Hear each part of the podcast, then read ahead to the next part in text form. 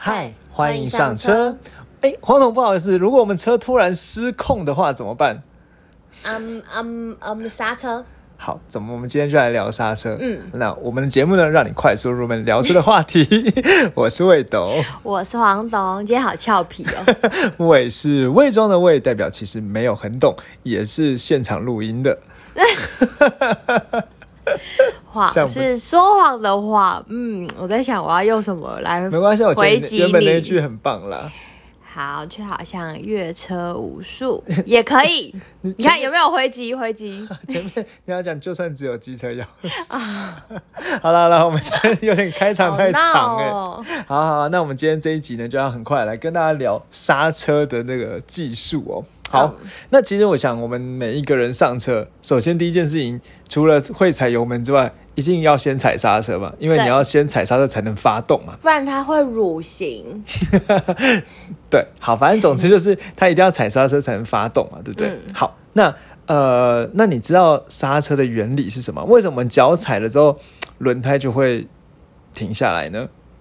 是有东西把它掐住吗？把轮胎掐住吗？哎呦！好像有点对哦，嗯，好，那我们今天就是我们今天大概分几个部分来讲了，因为我们今天今天今天早上稍早有在 IG 上跟大家预告说，我们今天就是要来讲电子手刹车，还有一般的刹车，还有脚刹车，反正所有可以刹的刹车，它们有什么差别？嗯，对，好，那大概是这样子。好，那其实刚才其实我觉得首先先讲一件事情哦，就是这个刹车的原理哦。一般来说，汽车大概就是两种刹车，一种叫做碟刹，一种叫鼓刹。你有听过吗？没有，我以为你要说什么脚踩刹车跟电子手。没有，我说说就是你刚刚不是讲说有东西把它咬住吗？嗯，就是咬有两种咬法，一种是碟刹，一种是鼓刹。嗯，对。那其实现在基本上新的车都是用碟刹了，就是哪个碟啊？碟飞碟的碟。嗯，对。那鼓刹呢，就是比较传统或比较旧、比较小的车，是打鼓的鼓吗？呃，对，嗯，的鼓采用鼓刹这样子。那我觉得我们要了解刹车之前，首先要先了解这个刹车怎么刹住嘛。嗯，对，那呃，我们接下来讲碟刹跟鼓刹这件事情。好，好，那呃，刚才讲说比较，因为要从旧讲到新，比较有感觉啦。好，所以我们先讲鼓刹。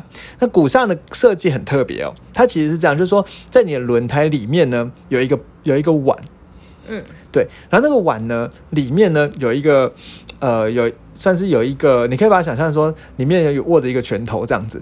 嗯，好，然后呢，那当你踩下刹车的时候，那个拳头就会撑开来，把那个碗堵住。嗯，那堵住，你看那个碗是跟轮胎一起转动的，所以那个拳头一撑开，那撑住那个碗之后，轮胎就不转了。哼，这样就是鼓刹。哦，这样啊。对，那鼓呢？因为它其实感觉就是有那个碗也有点像一个鼓这样子，蒙在鼓里面这样子。嗯，对，那就要张力的感觉。对，就里面有一个那个手这样拳头这样一伸开，然后就把那个碗给卡住这样子。嗯，对，那鼓刹。那碟刹呢？你有看过碟刹吗？没有。好，其实我们一般看到人家车什么很帅的刹车卡钳，那种就是碟刹。哦，对，有时候会有一些特别的颜色，对，什么红色、黄色啊，那种很帅的刹车卡，那种就是碟刹。那现在基本上比较新的刹车都是用碟刹，因为碟刹除了贵之外。没有，就是都比古刹好了，大概简单说就这样子。对，但贵可能成本就贵个十倍这样。哇，这么夸张？对，不过其实就是还也也就是一个零件而已啦。嗯，好，那碟刹的逻辑呢，跟古刹不一样，它里面那个碟盘，那个碟盘呢会跟一样会跟轮子一起转动。嗯，好，然后呢，但是它它我们不是上面有个所谓刹车卡钳吗？嗯，那刹车卡钳就是叫做就是卡钳嘛，所以那个碟盘在转动的时候呢，那如果今天我们要刹车的时候，那个卡钳就会咬住碟盘。嗯，因为那个碟盘跟轮轮子是一起的，就是它其实碟盘和应该说轮子是锁在这个碟盘上，所以咬住碟盘，轮子就没办法转。嗯，对，那他就是用那个卡钳咬咬住它这样子。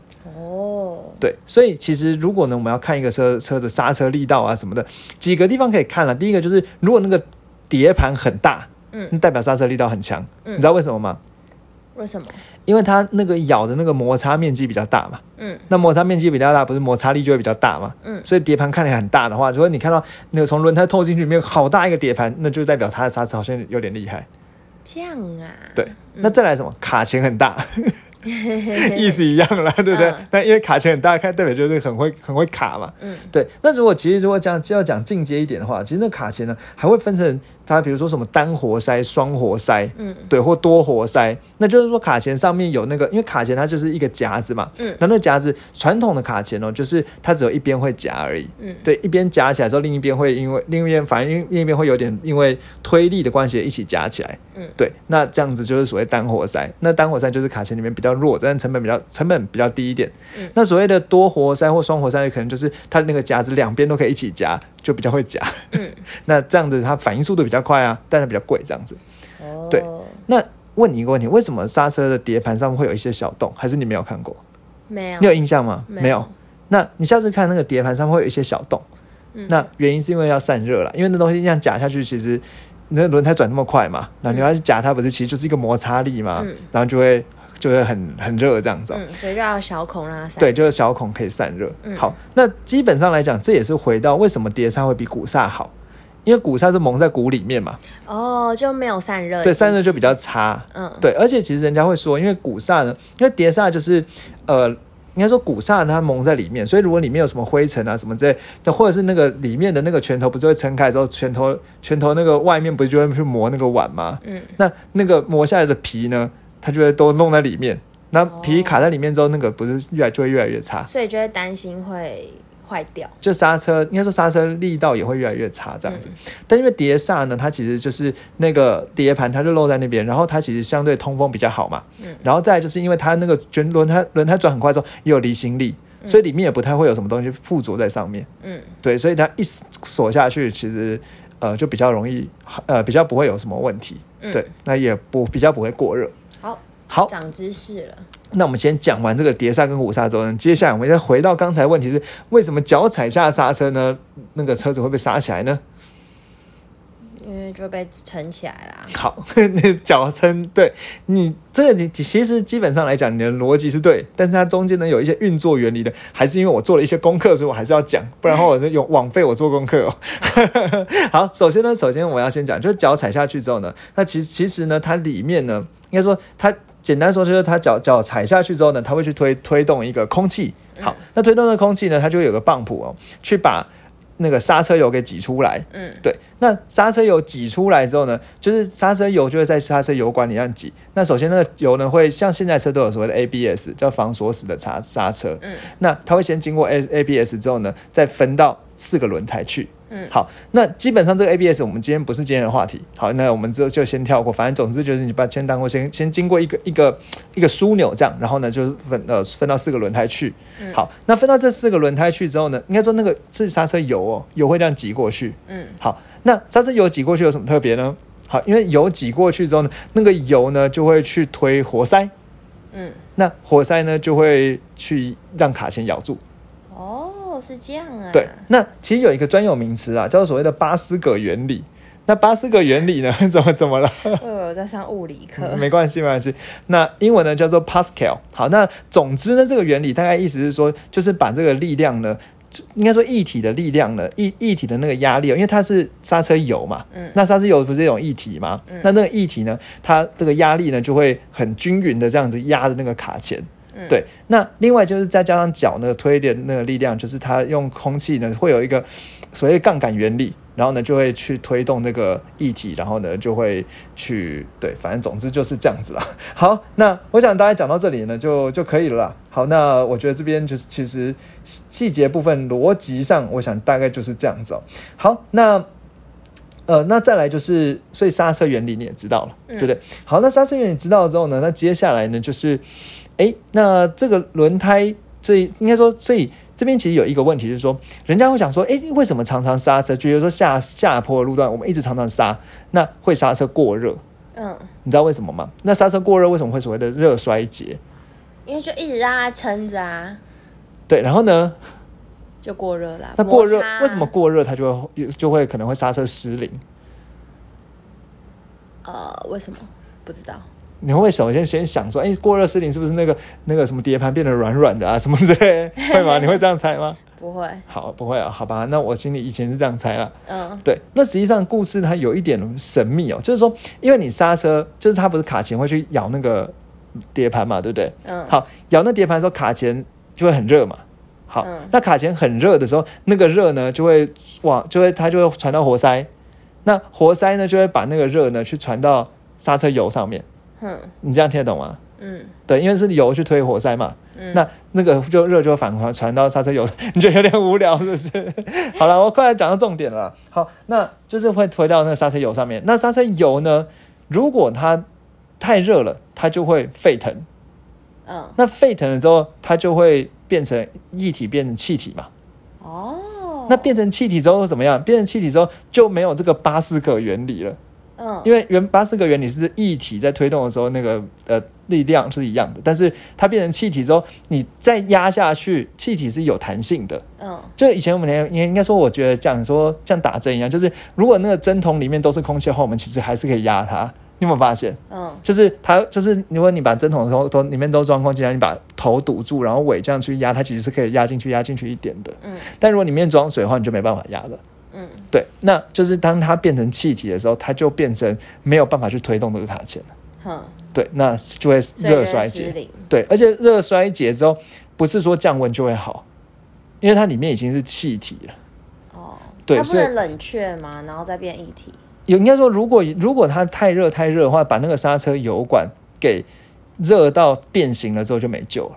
哦，对，好，那讲回来，所以刹车在下坡的时候，我们之前其实在讲那个换挡拨片的时候有讲了，那要降档。对，要降档，然后用引擎刹车。对，哎，你刚才讲这个词，对不对？没错，我抢了你的台词。大家可以去听。对，那哪一集啊？好，我们会一般再放在节目描述栏里面，会有相关链接。对对，好，那所以呢，这样讲到这样热衰竭裂动，那接下来呢，就回到我们今天的另外一个话题。那刹车，我们用脚踩跟手刹车有什么不同？好像一个更稳哦。对，为什么？之前都会有这种概念，就是哪个更稳？就是手刹车。手刹车。嗯。好，那为什么？不知道。好，那我们今天就是要解答这些疑惑。没错。好，那重头戏。对，重呃还好了，都都重都重，我觉得都蛮蛮蛮有趣的。好，那我们在讲手刹车这件事情，大概是这样。就首先，我觉得要先了解一件事情，就是说，其实主要是法规有规定哦，一个车呢不能只有一套刹车系统。不然的话太危险了。如果有一套刹车系统，那套刹车系统完全失灵了，那车不就没救了？哦，对，所以呢就会有脚刹跟手刹两套刹车系统。那再来呢，还有一个规定呢，就是刹车力道其实要比我们踩油门力道还大。嗯，对，所以其实刹车呢是应该要，就算你开到最快的时候，你都可以把它刹车刹下来的，嗯，这样才安全，对，这安全的原则嘛。好，那接下来手刹怎么弄哦？首先，我觉得要要先解答一个问题，这个问题其实我也花了一些时间去弄懂，就是既然刹车是用卡钳在卡，那手刹也是卡卡钳吗？嗯，不是吗？呃，也是卡卡钳，所以其实不管是脚刹还是手刹，最后到轮胎都是用卡钳去卡它了。嗯，对。那只是说，那你这样讲说，那如果刹车油管不是都已经过热，然后热衰竭，知道，所以手刹一定不是用那个油管。嗯，那手刹怎么用？不知道。好，你我觉得你非常聪明，那完全答对了。好，那实际上呢，就等于说，它其实那个卡钳有两种驱动的方式。一种就是刚才讲的用油管去推它，然后就让卡钳卡起来；另外一种呢是用钢索去拉它，让卡钳也卡起来。嗯，那手刹就是用钢索去拉它。哦，然后所以即使那个刹车油管爆炸，因为刹车油管坏了，我们还是可以用钢索把它手动拉起来。嗯，所以我觉得可以这样比喻啦，就是说应该说传统的刹车就很像是，比如说你在门外面用钥匙来锁门。嗯，好，那手刹呢就在门里面呢，用转的把锁门锁，用那个按钮把门锁起来。哎呦，这个比喻想了很久哦。我刚刚想这又想了一下，对对对对，这都可以把门锁起来，但是所以当你外面锁不起来的时候，里面还是可以锁起来。嗯，对，那大概是这样的概念。嗯，好，那所以呢，这个手刹就是我们用拉钢索的方式呢，去把卡钳呢摇起来。好，那。呃，所以其实我相信，如果你开过以前驾训班的那个车的话呢，你就拉手刹车的时候，你会觉得你说，其实你好像真的在拉一个东西，嗯，对不对？然后它就会咔咔咔咔咔咔咔，对，然后再锁起来，然后它就用钢索呢把它拉起来。那一般来说啦，手刹如果在传统的手刹车都是把后轮给锁起来，嗯，对，那就是它其实前轮不会锁，就是把后轮给咬住这样子，嗯，好，在它结构上设计啊，就因为钢索就是往后轮这样拉，嗯，好，那接下来。时间眼镜哦，变成了所谓的电子电子手刹车。嗯好，那电子手刹车跟手刹车基本上大致情，应该说电手刹车其实会分成两种。好，一种呢就是手刹车改成电动式的，嗯所以其实还是用钢索，只是我们用一个马达去搅那个钢索，所以你会比较轻松一点手对，所以你按一个按钮之后，那个马达就会用钢索就把它拉起来。嗯，对。那另外一种呢，它其实是直接在卡钳上做，就是用马达就在在卡钳上直接去咬那个卡钳，所以就不用有钢索了。对，就不用钢索，那个叫所谓的整合卡钳式。好，这两种。那首先我们再再讲一个电子手刹车是什么时候发明的？谁发明的呢？爱迪生啊，好了，先讲什么时候啦，给你考考你，什么大概什么时间点？就我在做功课的时候，我也还蛮惊讶的，就是电子手刹车二零零五，很近哎、二零零一年，嗯，然后是哪一台车？先有电子手刹车？来。我知道。来，宾士，为什么？因为感觉它什么都是最先的。你猜一个字啊，B N W，对。哦，对。那其实最早是在二零零一年的 B N W 大七七系列代号一六五的那台车，上面有所谓电子手刹车。哇哦，对，所以其实真的没有很很就是很久，它只有二十年的不到历史。嗯，对，那其实最早就电子手刹车，就 D B N 那位大气，这样他想要比较雍容华贵一点嘛，不要让人家拉起来，就是按一个按钮就锁起来。嗯，对好，那电手刹车大概概念就是，所以其实后面的原理呢，就跟传统手刹车基本上没有什么太大差别啦。嗯对，那只是说刚才讲说有两种了，一种是钢索式，那就是直接把钢索里面那个原本是用那个手去扳的那个钢索呢，改成用马达去抽的钢索。那当然，如果可想而知呢，其实相对而言，电手刹车的刹的速度会慢一点。嗯，对对，就是可能差个那零点几秒，因为手一拉起来，那是直接直接把那个卡钳给咬咬住。嗯但是如果用电子那个马达还要转动一下，这样嗯那样拉，它可能会慢一点。对，那可能就差个零点一秒。那这是人家会说，哎，电手它是好像没有那个传统手刹车来的直接好，但是这个好像也不太能当做它的缺点了，因为它优点比较多。嗯好，那再来呢？刚才讲说还有另外一种叫做整合卡钳式，它就直接坐在卡钳上。那卡整合卡钳式呢，它基本上就比较复杂、比较贵，然后也比较厉害了。好，那我讲讲到这就可以了，因为它坐在卡钳上面嘛，那直接通电，那卡钳就会锁起来这样子。嗯，好，那不过你注意到一件事情，电子手刹车呢，它都是通电的。哦，对所以其实它会有一些限制哦。这限制呢，比如说，我觉得最最人家最喜欢去嘴电子手刹车的点是说，如果车放太久，放到电瓶没电了哦、那电子手刹车是解不掉的哦。啊，对耶，对，因为它是通电的，所以基本上你要、你要应该说电子手刹车很特别的地方是，你车通电的时候，你应该说车通电啊、不管应该说车不管有没有通电，你可以把它锁起来，但是车要通电才能够把它解掉。是哦，对，我都不知道哎，对，所以如果你今天车放放，真的被人家拿来嘴的地方，就放一放，比如说什么疫情嘛，放在那个停在车库里三三个月，就车完全没电的话，电子手刹车是解不掉的，你就完全没办法开。对，完全没办法开。好，不可是电瓶没电本来也不能开吧？哦，对啦，嗯，对，好，不过车太太多电子设备了，所以其实也不差这个电子手刹车。对啊，对，那不过其实网络上你有也有查到，就是说要看啊，如果它是钢索式的话，其实在一些车上面有一些小机关可以把那钢索解掉。好，就比如说如果是宾士的车的话，它在那个加油的那个地方里面一打开，里面有个小小的机关，那你可以去就是看说明书去从那边解，然后那个钢钢锁的还是可以解掉。哦，对，那如果今天是那个刚才讲整合卡钳是，就是你要把它拆你要把它拆下来就没救，你就只要叫道路救援比较快。嗯，对，好，那刚才讲说这是一个缺点，就是它没电的时候呢没办法用。好，那另外呢，其实呃比较大的呃比较应该说另外一个缺点，我觉得也不是什么大缺点啊，就是说因为传统的手刹车它是很直接一拉，然后呢后轮就会锁起来嘛，嗯。所以如果你今天想要甩尾啊什么的时候，你就是可以透过拉手刹车把后轮锁起来之后，你就可以做那个漂移啊、漂移过弯啊的这些动作。哦，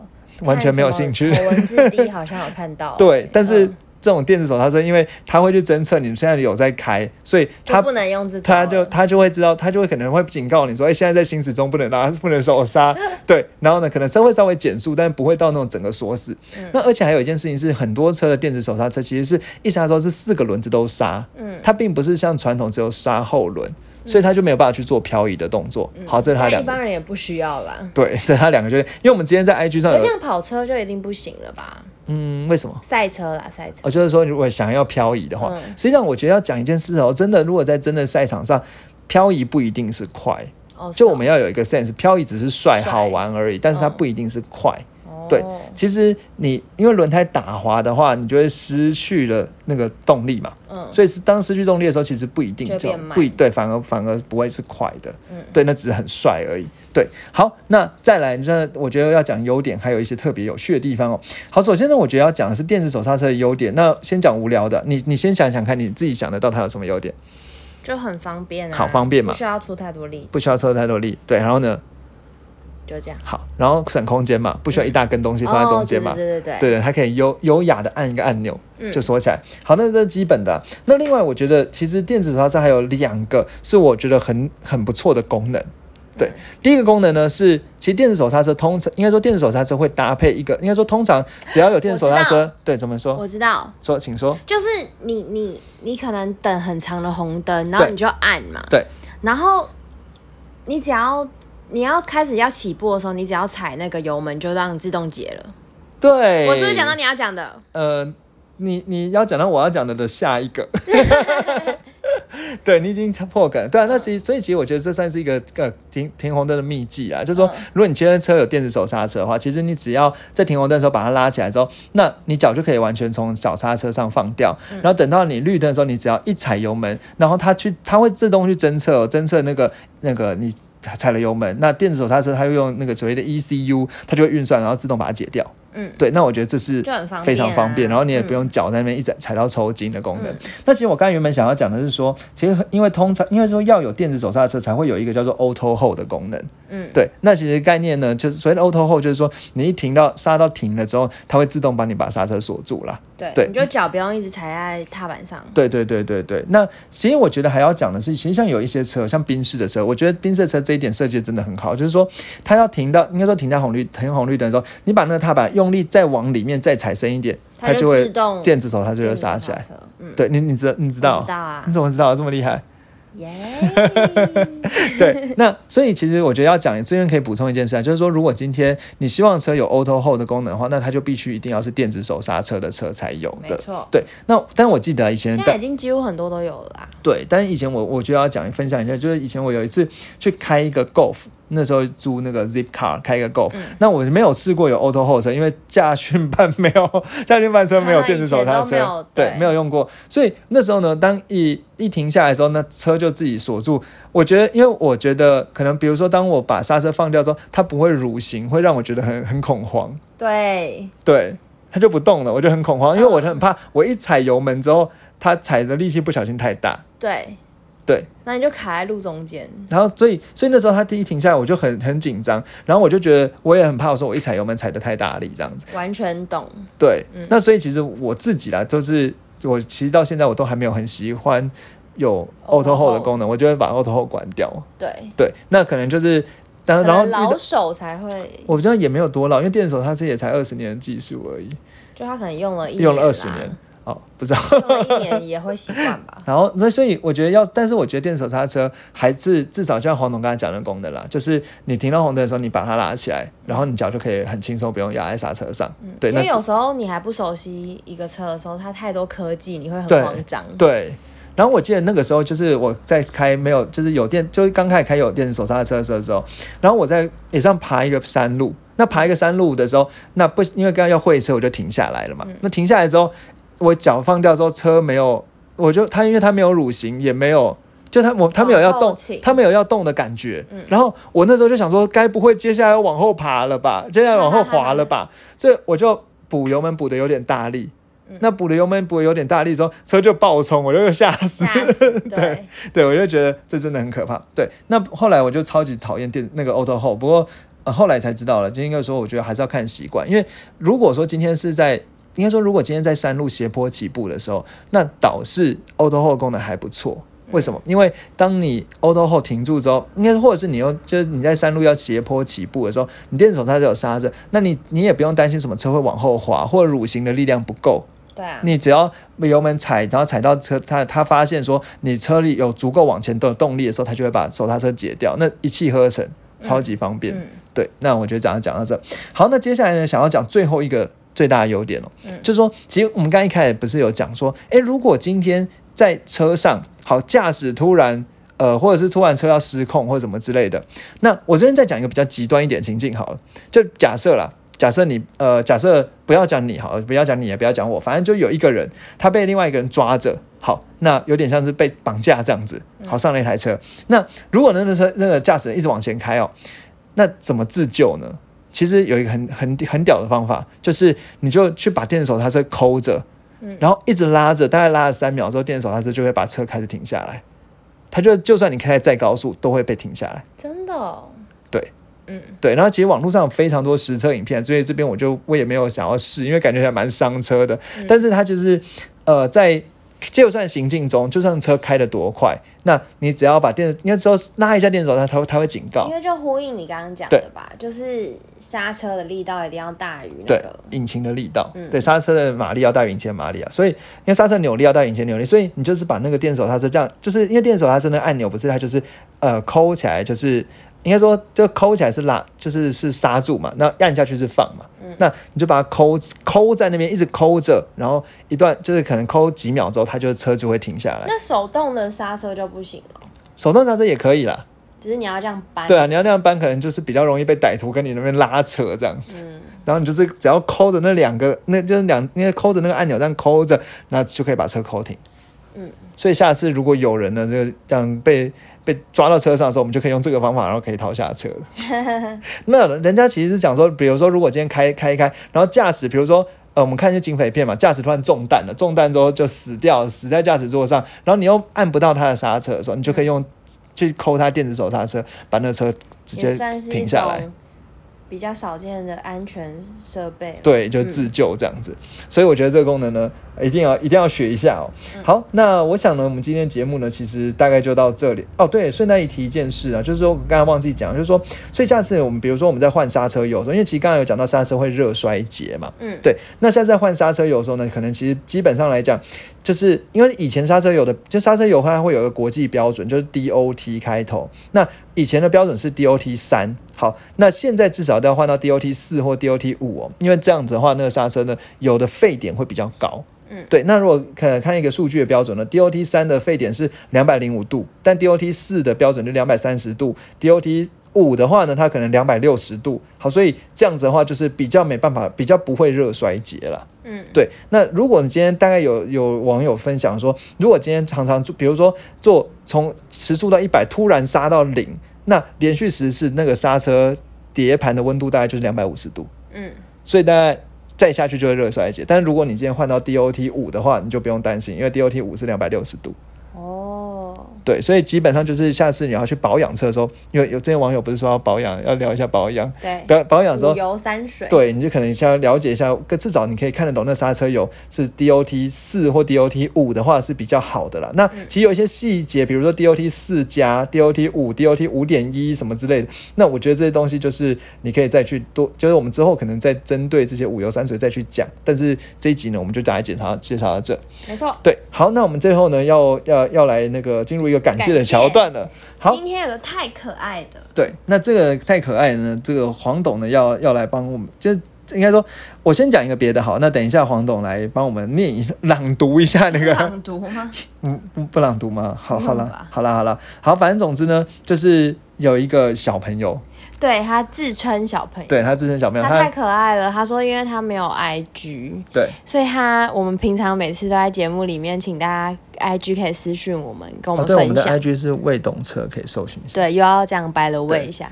但是他说，他因为他没有，他是小朋友，他没有 IG，所以他写信给我们，对，写 email 给我们。对，而且他还说他不太能用电脑，对，所以他可能要过几天才可以看我们的回信。对，所以我们在节目里先回他，先回他，希望他可以先听到。对。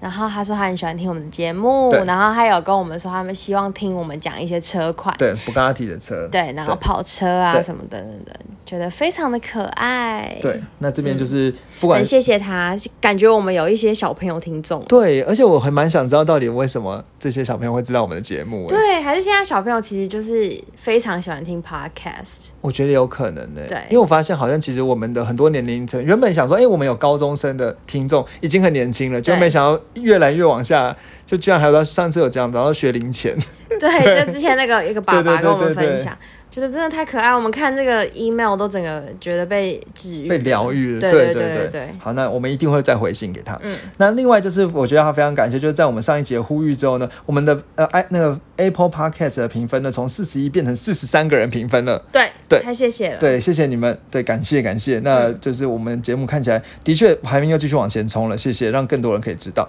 最后有一件事，我想要讲一下，就是我们昨天，哎，昨天嘛，反正就是我们前几天啦，就是有去试开 Corolla Cross，对，然后呢，有在 IG 上呢做了一个很小小的直播，然后也谢谢谢大家，就是跟我们互动这样子。然后之后也可以不定期的锁定我们 IG，我们会办越来越多这样的小活动。对对对，然后下一集会讲什么，我们也会在 IG 上跟大家投票，互相讨论这样子。好没，错，所以嗯这次节目的最后一样要继续再请大家对帮我们 Apple Podcast 五星刷起起来来。好，好，谢谢大家，拜好拜，拜拜。